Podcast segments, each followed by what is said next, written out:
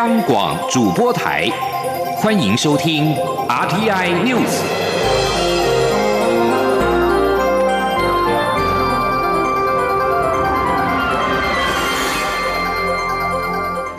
听众朋友您好，欢迎收听这节央广主播台提供给您的 RTI News，我是张顺祥。首先把新闻焦点关注到二零二零总统大选的初选，蔡英文总统十三号谈及到民主进步党总统初选的时候，表示他想尽力维持党的团结，但仍有点无法做到，希望大家能够体会同舟共济时期，团结才是集结保护台湾力量最重要的方法。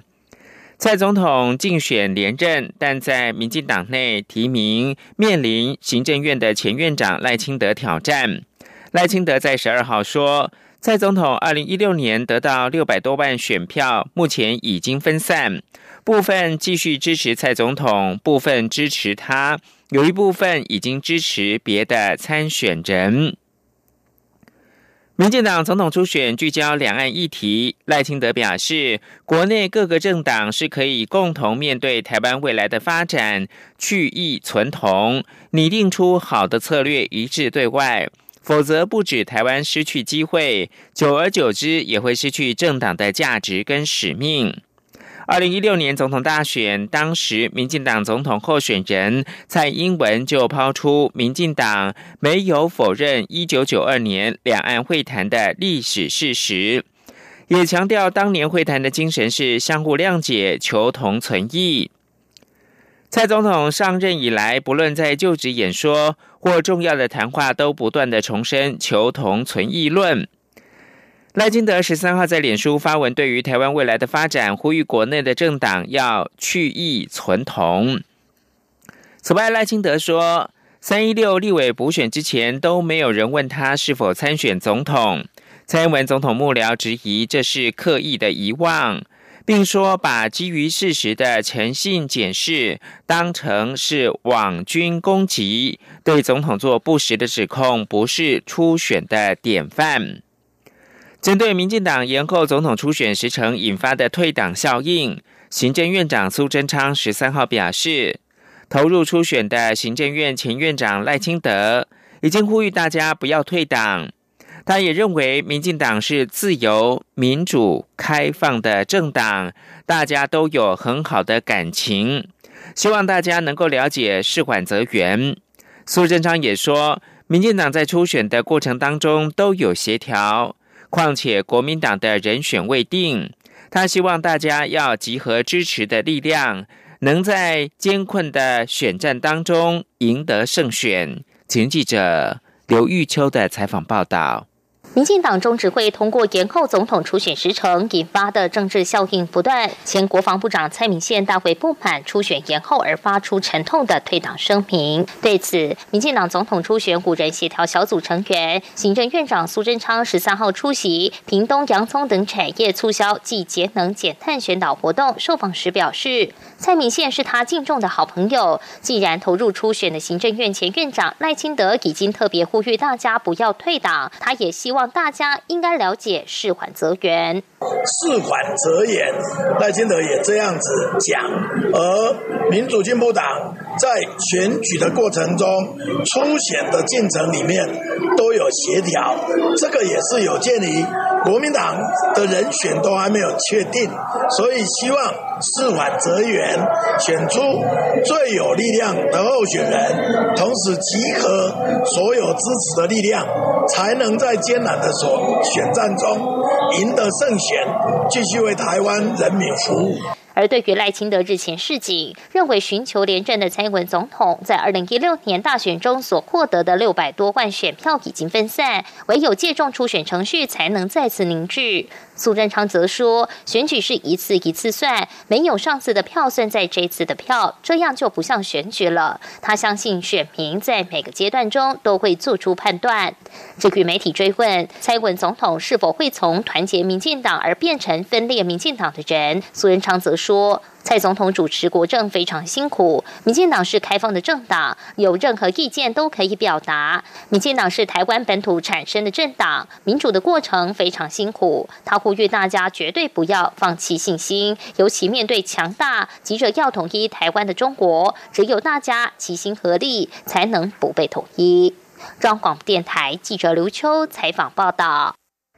台北市长柯文哲证实，他已经邀请了考选部的前部长林嘉诚担任国政小组召集人，邀集专家学者撰写国政白皮书。对于媒体询问这是否为了角逐二零二零总统大选而备战呢？柯文哲则是含糊以对，表示以台北市长的高度，本来就需要一个智库。至于国政。市政其实是牵一发而动全身。央广记者吴丽君的采访报道。汇传台北市长柯文哲已寻求前总统陈水扁执政时期的爱将林嘉诚担任国政小组召集人，邀集专家学者撰写国政白皮书。对此，柯文哲十三号到园林西罗福星宫参拜时，证实这项传闻。他说：“台北市长的高度本来就需要。”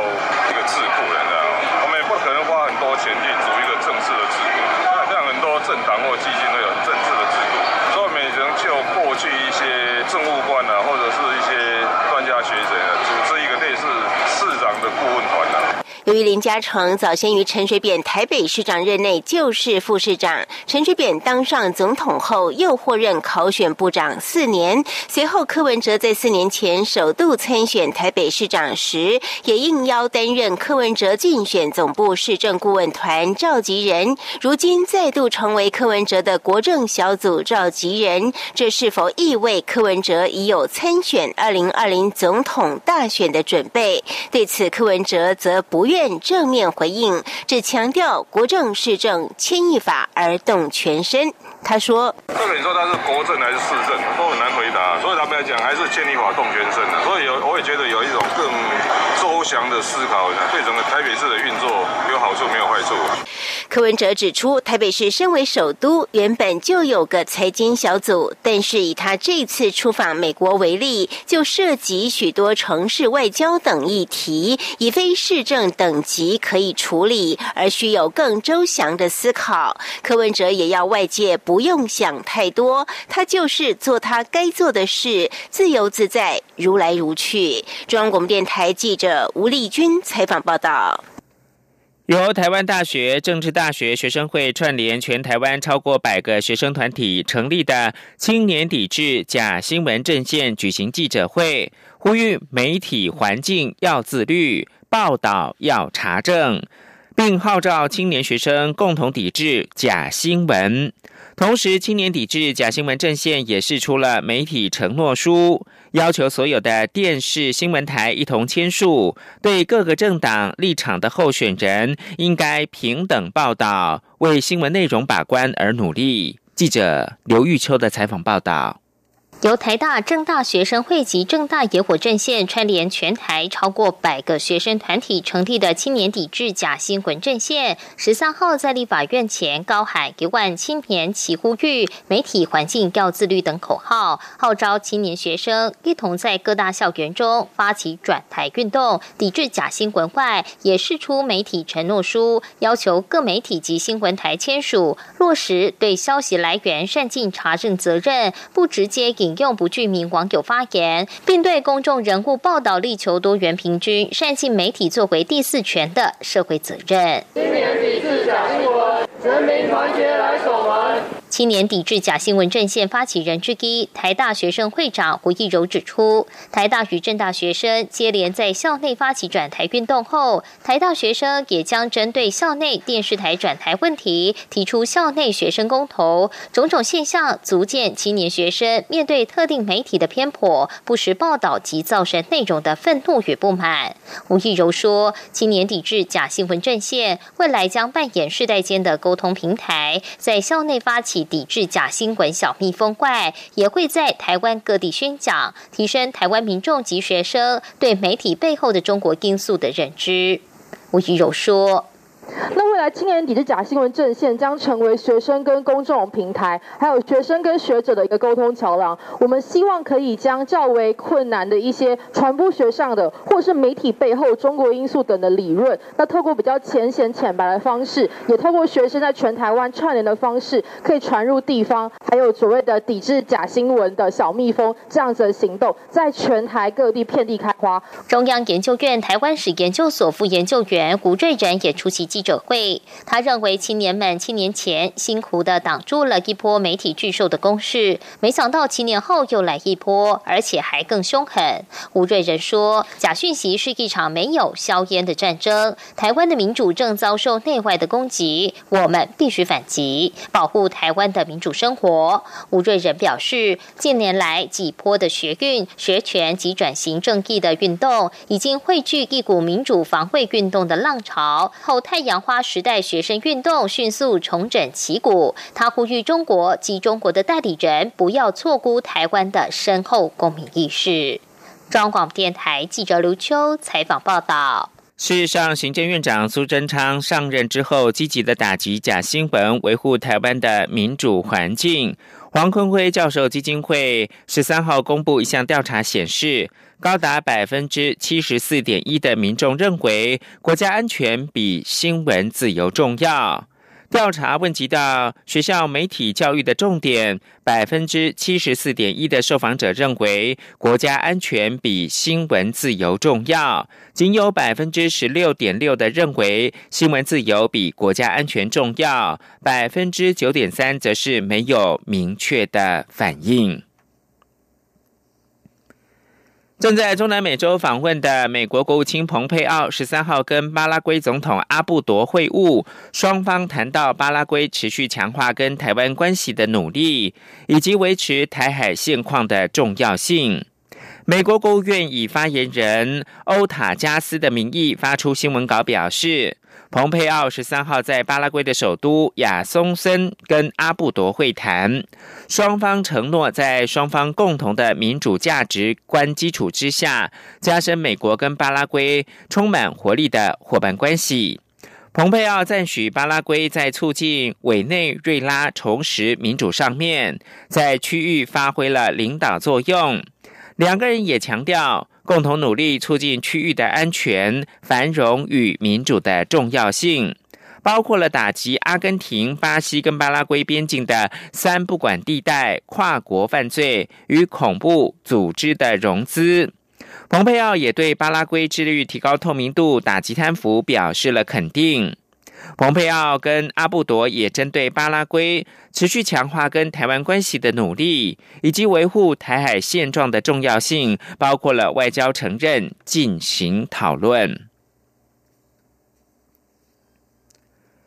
博流岛屿时报报道。美国军方十四到十九号跟博流警方进行军事演习之际，台湾的海军敦木舰队也将于十八到二十号在当地进行友好访问。报道指出，由三艘台湾海军船舰组成的敦木舰队将航行到博流，随舰到访的官兵跟海军的官校学生一共有七百五十人。台湾的敦木舰队抵达帛琉友好访问，正值十四到十九号，美国与帛琉警方进行军事演习的尾声。预估两百名美军的官兵将会参与这次的军演。对于帛琉媒体报道，海军表示，敦木远航训练是年度例行重要工作，按计划执行，宣慰侨胞跟敦木邦谊。外媒所提的美国陆军跟柏流警方操演活动，与海军敦木支队形成无关。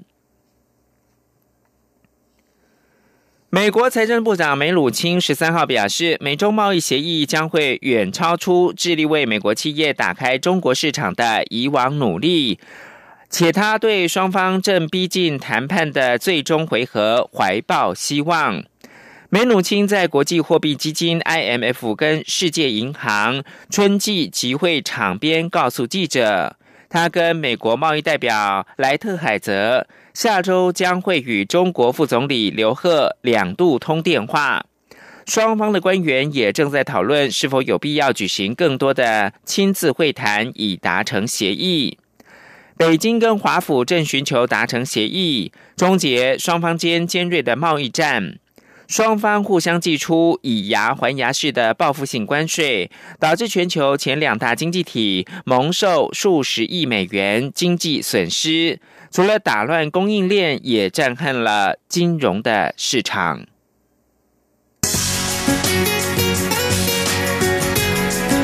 这里是中央广播电台台湾之音。现在是台湾时间清晨的六点四十五分，又过了二十秒。我是张顺祥，继续提供新闻。维基解密创办人亚桑杰因为被控泄露美国的机密资料，以及在瑞典的性侵指控之下，二零一二年逃入到厄瓜多驻伦敦大使馆寻求庇护。他在厄瓜多使馆躲了近七年之后。厄瓜多十一号意外的撤销了对他的政治庇护，让他立即扑身于违反美国、英国的保释条例以及美国的引渡要求之下。这位坚持追求资讯透明者的未来去向，正受到全球密切关注。请听杨昭燕的专题报道。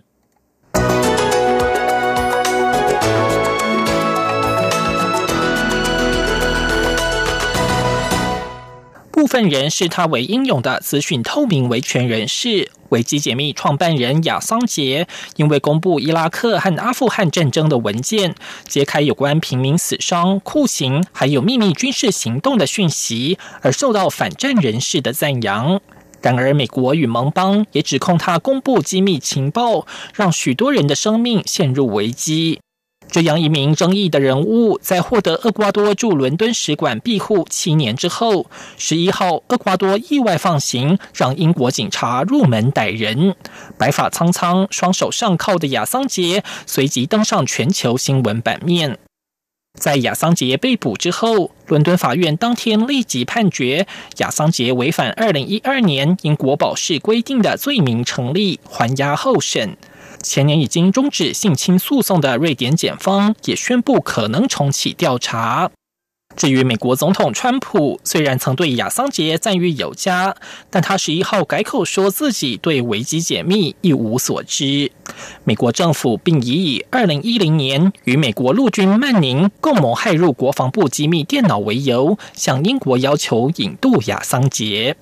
围绕着亚桑杰的各项调查与诉讼重新运转，回到七年前他踏入厄瓜多使馆的那一刻。二零一二年，亚桑杰在英国弃保潜逃，当时的厄瓜多总统科利亚以亚桑杰人权可能受威胁为由，提供亚桑杰庇护，但因此也让伦敦大使馆人员备受奥克行径的对待。据传亚桑杰不注重卫生，行径我行我素，曾在狭小的使馆大楼里溜滑板、玩足球，跟维安人员拳脚相向，还老是指控使馆人员监控偷拍他。厄瓜多为了他的食宿与医疗，花费将近四十万美元，换来的是亚桑杰对厄瓜多政府雪崩般的批评。此外，亚桑杰在入驻厄瓜多使馆之后，维基解密在二零一六年又公布了俄罗斯从美国前总统候选人希拉瑞·克林顿阵营窃取的电子邮件。亚桑杰并透过推特支持加泰隆尼亚脱离西班牙独立，这些行为再在影响厄瓜多的对外关系。《卫报》与外交政策期刊并指出，亚桑杰会被送出使馆，跟2017年胜选的现任总统莫雷诺有很大关系。莫雷诺虽然跟亲俄的科利亚来自同一个政党，但希望跟美国改善关系。他曾经形容亚桑杰如同鞋子里卡着的石头。最近维基解密更公布莫雷诺夫妻的电邮和其他讯息，导致莫雷诺私生活无所遁形，甚至遭到政敌指控跟中国企业签署商业合约时不当获利。这恐怕就是让莫雷诺忍无可忍的最后一根稻草。现在英国会不会把亚桑杰引渡到美国？法院将于五月二号开庭审理。外交政策杂志分析，尽管英国曾多次把人引渡回美国，但最近的类似案件仍替亚桑杰保留一丝希望。例如被控害入美国联邦调查局电脑系统的嫌犯洛夫，去年就被英国拒绝引渡，指他在美国监狱体系中可能会蒙受不当对待。二零一二年，美国寻求引渡另一名电脑骇客马金农时，也被当时的内政大臣、现任首相梅伊挡下。如果自称是记者的亚桑杰真的被引渡回美国审判，新闻圈或许就得担忧了。外交政策与美国有线电视新闻网，也就是 CNN 指出，尽管立场偏颇亲俄的亚桑杰是否真的是记者还有疑虑。但亚桑杰被控共谋，透过云端平台与军官曼宁传输机密资讯，还有鼓励曼宁交出资讯，都是记者在报道国安问题时与消息来源的互动方式。若这种方式遭到定罪，未来将对媒体采访带来何种影响，引发关注。不过，除了亚桑杰的命运引人注目，但爱猫人士更好奇他在使馆养的宠物猫去了哪里。二零一六年，亚桑杰在厄瓜多使馆养了一只毛茸茸的小动物与自己相伴，并不时在推特与 IG 上以使馆猫的名义张贴照片。但猫儿的柔情攻势似乎未让厄瓜多买账。厄瓜多去年便要求亚桑杰管好自己的猫，并承担养猫费用。CNN 报道，其实从二零一七年起，社群媒体上就未曾再见到这只猫咪的最新身影。据传，厄瓜多使馆早已将他送到庇护所去。英国调查记者兼作家波尔则已在推特上表明，他愿意领养这只猫。亚桑杰虽然被厄瓜多扫地出门，还好爱猫已经觅得去处。以上专题是由编译杨昭燕编辑播报，谢谢收听。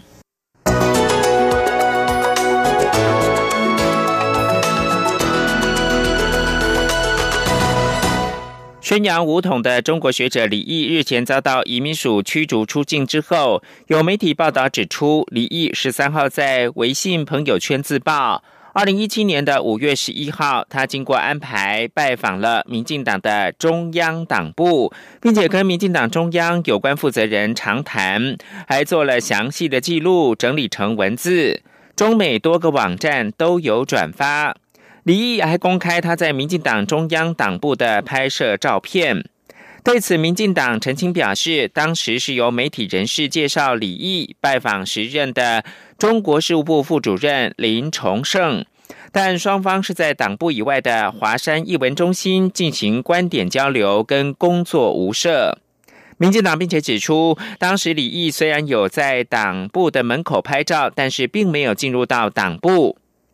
此外，媒体报道，在主张武统台湾的中国旅美学者李毅日前遭到驱逐出境之后，中国又有一个五人的武统宣讲团月底来到台湾。